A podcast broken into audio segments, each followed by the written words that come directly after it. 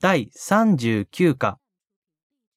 田中さんは今、日記をつけているところです。単語1これから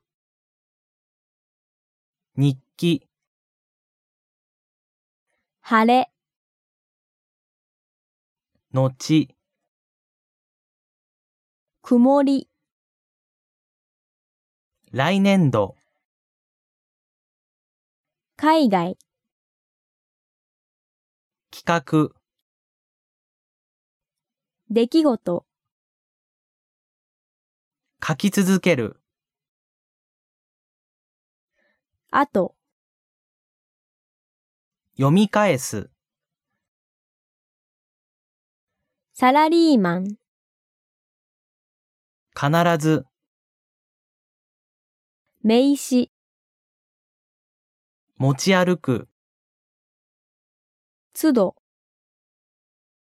メモ、恥ずかしい成田、原宿、単語2、風、嵐雷、台風地震、